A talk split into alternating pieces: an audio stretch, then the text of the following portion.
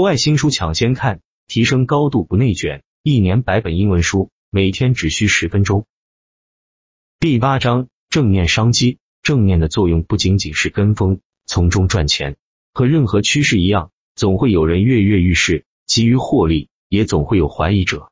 当然，对正念的使用和效果持一定的怀疑态度是有道理的。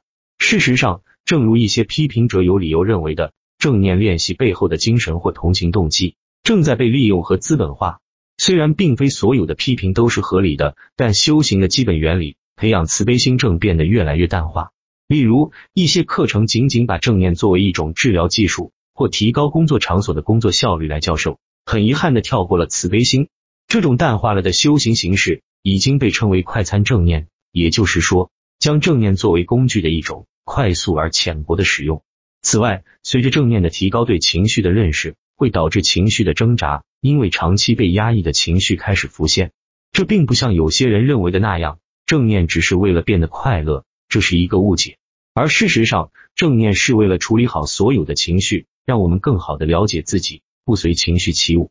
但这不是说我们从此没有糟糕或者负面的情绪。由于现在提供的正念组织、教师和课程太多，越来越需要一个监管组织。你可能知道，寻找正念课程可能会让你很困惑，因为有各种眼花缭乱的课程。因此，一些通用的标准对于建立培训课程、证书等会很有用。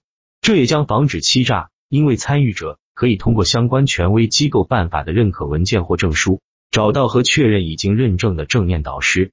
此外，那些被江湖郎中以及那些缺乏经验或无组织的导师所吓跑的人，可能会更倾向于寻找真正的老师，尝试真正的正念。